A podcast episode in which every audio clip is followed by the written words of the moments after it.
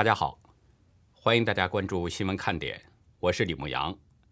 今天是美东时间十二月二十二号星期三，亚洲时间是十二月二十三号星期四。二十一号，美国哈佛大学教授利伯因为隐瞒参与中共的千人计划，被联邦陪审团裁定所有六项重罪指控全部成立。奥美克戎病毒变异株在英国迅速传播，英国政府二十二号通报，过去一天新增十万六千一百二十二宗确诊病例。创下了单日新增病例破十万的记录。二十一号，美国体育新闻媒体 ESPN 报道，北美国家冰球联盟以对疫情担忧为由，不会派球员参加北京冬奥会男子冰球比赛。全球最大主权财富基金挪威主权基金二十一号宣布，将从云南白药公司撤资，原因是云南白药使用和销售濒危物种穿山甲的身体部位。这种做法相当不道德。欧盟官方期刊二十二号宣布，发现中国的铝箔生产商获得过度且不公平的贸易补贴，因此欧盟从二十三号开始将对中国的铝箔产品征收额外关税，税率从百分之八点六到百分之十八点二不等。缅甸二十二号发生重大矿灾，北部一处玉矿突然坍塌，大量渗水。至少几十人被洪水冲走，生死不明。而德新社报道说，失踪人数可能高达一百人。截止到美东时间十二月二十二号下午两点，全球新增确诊中共病毒人数是七十九万八千七百零九人，总确诊人数达到了两亿七千六百五十八万九千二百八十二人，单日死亡是八千四百三十八人，累计死亡总数是五百三十八万五千零四人。下面进入今天的话题，关于网络传闻大陆影星佟丽娅与中共央视台长慎海雄结婚的消息，佟丽娅已经向警方报案了。那么这个网络传闻究竟是真是假呢？各种资料提供给大家，留您自己判断。西安正式的宣布封城了，慌张失措的百姓抢购食品当中出现了各种状况。但是，一千三百万人口的西安，从爆出疫情到封城，本土确诊病例累计总共才只有一百四十三例，这至于封城吗？大纪元的采访当中了解到了一个惊人的情况。当地时间今天晚上的七点三十七分，北京海淀区警方在官方微博“平安北京海淀”发出了一份情况通报。其中表示呢，说对近期网络上的谣言已经受理佟丽娅的报案，声称网络不是法外之地，造谣滋事等将被查处。海淀警方的通报中没有说明网络谣言是什么，也没有说明佟丽娅为什么报案。但是网易娱乐指出，网络上出现了一些有关佟丽娅婚姻状况的传闻。我顺着这个线索。查了一下网络，发现海外网络上很多人在传佟丽娅再婚，但是中国大陆的网络上几乎看不到，相关文章遭到了大规模的封锁。但是呢，有网友啊在使用谐音词条“佟你牙再婚”等等，继续在讨论。这是很奇怪的事情，佟丽娅再婚为什么会被屏蔽，成为网络禁搜词呢？于是我就发现了下面这个帖子。一个女的很漂亮，女主和前夫男二号婚后生一娃，男二为了名利把女主送给男主，厉害厉害人物。男主当时不是单身，女主和男二离婚，然后男主失去了唯一的女儿，男主原配年纪大生不了，女主怀了男主的男娃娃孕，男主离婚了，娶女主。深扒这个帖子。提到的这些女主、男主和男二的身份，顺藤摸瓜吧，看到了网上有更明确的说法。女主呢，可能就是有新疆第一美之称的三十八岁大陆女星佟丽娅。男二号是佟丽娅的前夫，今年五月二十号两个人刚离婚的《唐人街探案》导演陈思诚。厉害厉害人物的男主是中宣部副部长、中央广电总台台长。五十四岁的慎海雄，以目前的情况，这个网络传闻更无法得到证实了。但是相关方的辟谣却容易被人认为是遥遥领先的预言，因为也只有这种情况才可以理解佟丽娅再婚为什么被屏蔽。很可能因为里面呢，不仅有狗血剧情，而且涉及到中共高官习近平的亲信甚海雄。说这个剧情狗血，是因为它远远超出正常人的接受能力了。根据公开资讯，佟丽娅与陈思诚因为《北京爱情故事》相识相恋，二零一四年结婚之后生了一个男孩，取名朵朵。不过呢，陈思诚在婚后多次被曝出轨，其中二零一七年的一月九号，曾与两名女子共处一室，一夜未出。佟丽娅的粉丝们都为她感到不平。甚至期盼他们赶紧离婚，但是佟丽娅发文表示，让网友不要太关心她的家事。似乎呢，她与这个陈思诚平安无事的相处着，甚至每逢佟丽娅的生日呢，陈思诚都为她庆祝生日，并且在去年佟丽娅的生日，就是八月八号的当天，第一次称呼佟丽娅为“朵朵妈”。看这种情况，网友们以为两人的关系已经稳定了。没想到今年五月二十号上午八点零八分，陈思诚突然宣布与佟丽娅离婚了，而佟丽娅并没有表现出让网友心疼的样子，相反，朵朵妈是由内而外的表现出了自信和高傲。但凡正常人遭遇婚变这种不幸的事情呢，对心里或多或少有一种冲击。但是佟丽娅不然，不仅没受到打击。反而有了容光焕发。有句话叫“事出反常必有妖”啊，朵朵妈这种变化的原因是什么呢？有网友晒出了一份网络截图，帖子的时间显示是今年的十月三十号，并且在开头就声明内容保真。文字中表示，新疆女演员在北京某会馆陪大佬玩游戏，十万。可以让该女演员在场做任何一件事儿，没有底线，没有上限，没有操守。该女演员一晚上收入千万，事后女演员不仅赚到了钱，而且没过几天，作为主持人登上了央视春晚。爆料没有指出女演员是谁，我也不能下断言。不过有些消息有重合的部分，比如佟丽娅就是新疆锡伯族人。二零二零年曾跨界主持了央视春晚等等。众所周知，央视春晚在中国大陆有着极高的关注度，很多想出名的那些影视歌艺人，哪怕在春晚露面只有短短几分钟，也非常不容易。而作为演员的佟丽娅，能够从头到尾主持整场晚会，外界非常诧异。她没有任何背景，以他的咖位上春晚。确实有些牵强。早在今年二月，有自媒体披露呢，说佟丽娅不仅主持了二零二零年春晚，而且她这两年资源飞升，拍戏做活动都有增加。原因是抱上了新大腿，后台金主替换了。爆料中当时啊，没有捅破佟丽娅的新金主是谁，但现在综合各方面的讯息来看，很容易让人想到是海雄。央视台长安排谁主持春晚，那根本不算事儿。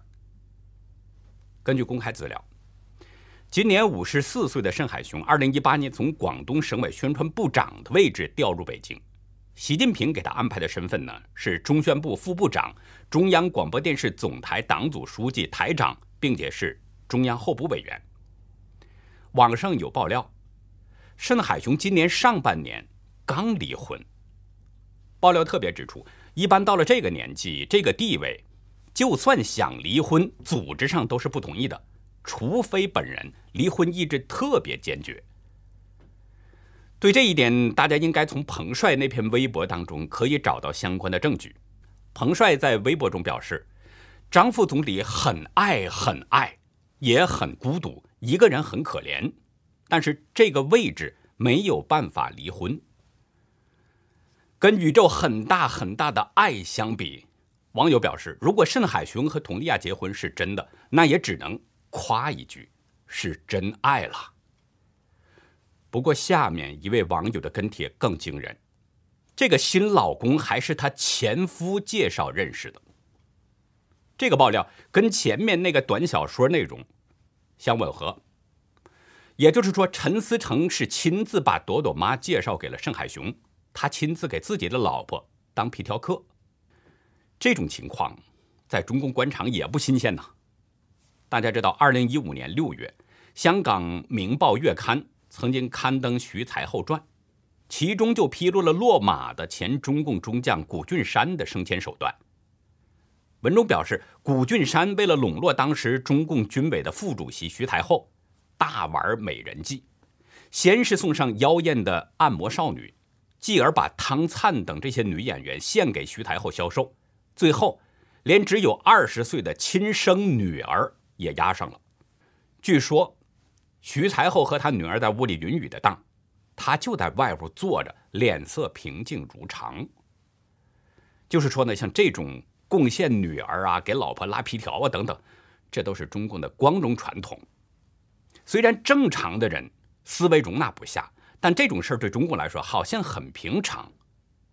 至于究竟两人是真爱还是奉子完婚，外界目前只能是猜测。但在当局大规模封杀佟丽娅再婚的这个相关词条的同时，网络上也开始热传另外一件事儿，就是盛海雄女儿在上海被杀的消息。网络消息表示呢，早在盛海雄还是记者的九几年，曾经因为揭露一起造假案而出车祸，差点丧命。为了安全，盛海雄把两岁的独生女儿送回了老家。但是去年，他的女儿突然被杀了，但不知道凶手是谁。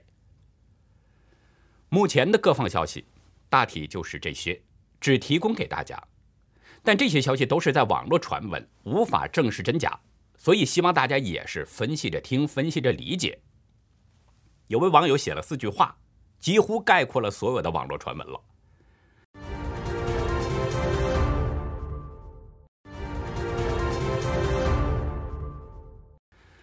当朝礼部员外郎迎娶西域美娇娘，新婚燕尔燃篝火，一令全城不见光。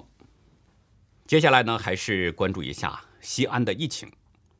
今天西安市正式宣布全面封城了。报道中表示，从夜间十二点，也就是二十三号零点开始，全市所有的小区、村、单位。实行封闭式管控，当局要求每户家庭每两天只能有一人外出采购生活物资。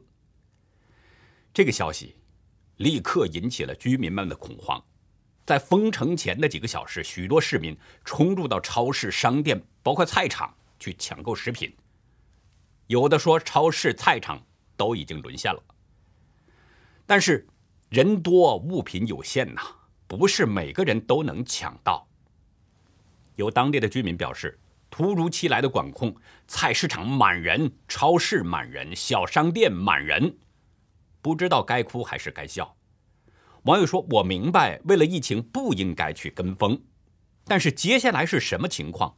突然的通知，什么都很突然，不知道相关部门看到这样的景象会怎么想。”突然大批量的聚集，每个人的恐慌都写在了脸上。有位网友说：“刚从人挤人的街道上回来，更别提超市里的人潮了，把我挤得都要窒息了，瞬间什么都不想买了。”有网友拍下的视频显示，很多超市已经被抢购一空了，各种状况也都出现了。有的人忙乱中忘记了戴口罩。有的虽然戴口罩，他根本达不到安全距离，顾不上疫情了；有的抢购太投入，把自己的孩子给忘记了；还有的为了争抢一点食物打架的。这种种混乱状况，真实的反映出百姓心里的恐惧。又是打人们一个措手不及，无预警宣布封城，又是万人空巷，惊慌失措的百姓抢购物资。这一幕一幕，像极了二零二零年武汉当初爆发疫情的景象。我不敢想象后面会发生什么，因为昨天节目中就已经提到了次生灾害已经出现了，我们只能为西安祈祷，希望疫情赶紧过去，希望那里的人们能够平平安安。我也希望呢，能看到新闻看点的西安朋友，在这个性命攸关的时刻，能够记起法轮功学员委托我转告大家的九字真言：法轮大法好，真善人好。不管您是什么身份，普通人也好，小粉龙也好，中共的高官也好，什么都不在乎，什么都没有，保命最重要。因为你现在从中国那里得不到任何的真相，他也不可能公布。西安现在封城了，可是疫情发生了很久了，但连怎么传播都不知道，你还能相信中共吗？从当局通报的情况来看，从十二月九号零点到二十一号夜间十二点，西安市确诊的本土病例累计才一百四十三例。单从数字这个方面来看，患者的比例其实并不大。西安将近有一千三百万人口，才只有一百四十三例本土病例，怎么就突然宣布封城了呢？仅仅就是因为病毒的传染能力强吗？大纪元记者采访当中，了解到了另外一个情况：西安市民陈先生的父亲，十八号出现了高烧，三十八摄氏度，自己吃了一些感冒药之后呢，烧得更厉害了。最高的时候达到四十摄氏度。十九号下午去了西安国际医学中心医院去就诊，检查结果让他们大吃一惊。他的父亲被确诊为汉坦病毒肾综合征出血热 （HFRS），随即被幺二零救护车拉到了西安交大第一附属医院长安区医院。汉坦病毒肾综合征出血热是什么病呢？我查了一下，维基百科上介绍啊，这是一种经由老鼠传染给人类的致命传染病，被列为生物性危害最高第四级病毒。虽然它不是鼠疫，但是这种疾病的死亡率最高达到百分之十五，就是说这是挺可怕的一种病毒。在昨天的大纪元记者采访当中呢，陈先生介绍，当时长安区医院没有床位。医院拒绝治疗。那个时候，陈先生的父亲已经是神志不清了，整个人快接近休克状态了。陈先生很着急，就紧急联系了一位熟人。通过这位朋友的帮忙，医院才收治了陈先生的父亲。陈先生说：“再迟十分钟，可能人就没了。”随后，陈先生还透露了一个情况，说感染这种病毒的患者并不止他父亲一例。仅在长安区医院重症监护室 ICU 里面，至少有十个人，包括是有一对父子，男的女的都有，有二十多岁的，有四五十岁的。另外，在唐都医院，重症监护室已经住不下了，现在已经排到急诊，在住院。大纪元记者随后就拨通了唐都医院的电话。一位工作人员表示呢，说急诊已经停诊了。关于出血热治疗等问题呢，一个医疗资讯部门的电话始终是处于忙线状态。另外，也有网传消息，西安出血热的定点医院爆满，多人死亡，还有社区和医院被封。这个消息与一位网友在三天前向我爆料的情况也是吻合的。当时呢，那位网友啊给我传过来多张截图，都是在谈论出血热的情况。有网友在其中表示说，出血热是真的，长安区医院传染科住满了。还有说，西安市所有定点治疗血热的全是爆满，而且有死人。长安区某大厂死了四人，隔离了五十个人，等等等等。对出血热肆虐的情况，大陆媒体表示。西安疾控中心十八号发布了消息，声称西安自发现首例出血热病例，一直都是高发地市。但是出血热这种病况，究竟发展到什么程度了呢？是不是有病亡患者出现了？等等，通报中都没有提及。所以，我们不能不怀疑，西安真的仅仅就是因为中共病毒疫情才封城的吗？我希望呢，当地知情的网友啊。能够向我们爆料，能够及时的给大家提个醒，让更多的人重视起来，不受任何病毒的侵袭。我们的爆料邮箱是 xwkd 二零一七 at gmail 点 com。最后呢，再跟大家分享一位网友的来信，这是一位在英国求学的网友，关注新闻看点啊，已经有一年多了。十八号那天的节目当中呢，我谈到了发生在美国普渡大学的那件事儿。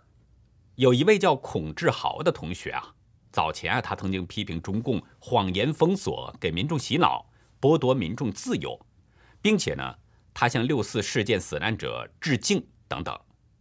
后来在普渡大学的一些中国留学生就跟踪孔志豪，指控他是美国中情局的间谍，还威胁他。要向中共大使馆和国安局举报他等等。针对这件事儿，普渡大学校长丹尼尔斯向全校的师生发了一封公开信，谴责威胁骚扰孔志豪的那些中国留学生的行为，指出他们的行为不可接受，也不受欢迎。如果确认他们的身份的话，将进行纪律处分等等。随后，在美国的请愿网站上就出现了两份请愿信。一份是要求丹尼尔斯道歉，另一份是力挺丹尼尔斯。我谈过这件事之后呢，这位在英国留学的同学表示，他看了这个节目之后是有着感同身受的想法。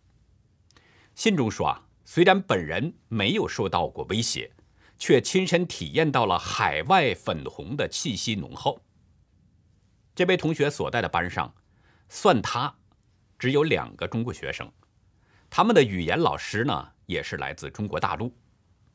那位老师啊，到英国已经有十多年了，但是每次上课呢，都会或多或少的感受到他拥护中共，经常批评英国这儿不好那儿不好，提到日本恨不得骂人等等。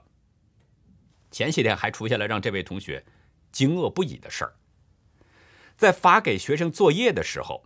邮件里边居然附上了极具挑衅的一段话。这位同学啊，对这个邮件呢做了一点截图，上面写着：“中南半岛仿古，东京废墟祭祖，汉其指处，望尘逃遁，敢犯中华者，虽远必诛。”这些话给人的感觉是杀气腾腾的。所以这位同学表示，现在每次上课都不敢说什么政治敏感话题，或者。他谈及的时候，自己只能是装傻充愣。网友表示非常不理解，觉得海外不好，国内好，为什么不回国发展呢？在邮件中呢，这位同学表示说，现在对一同上课的中国同学也不敢谈自己的真实想法，有时候或多或少只敢跟关系不错的外国朋友聊聊。这位同学哀叹。这是作为当今这个时代的中国人的悲哀，那并非你所愿，却只是因为自己的身份而不得不谨言慎行。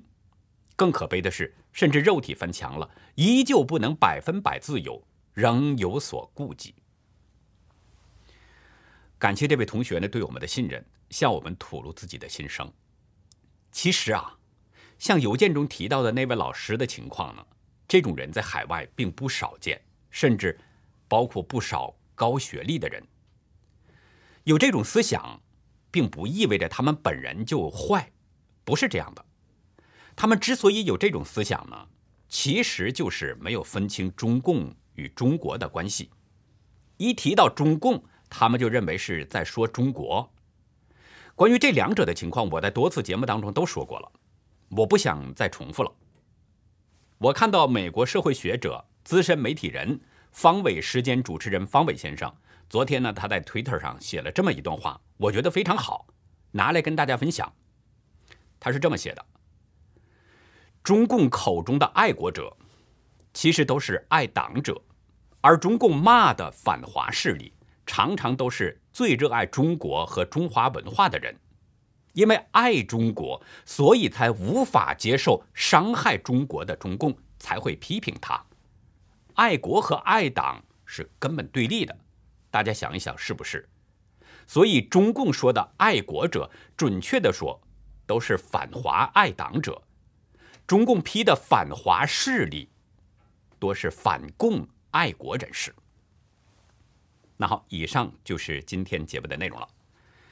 如果您喜欢新闻看点呢，请别忘记点赞并且订阅，并且希望您呢在视频下方留言与我们进行互动。我更希望您呢能够帮我们把这个频道给转发出去，让更多有缘人能够接触到我们。感谢您的收看，也感谢您的帮助和支持。再会。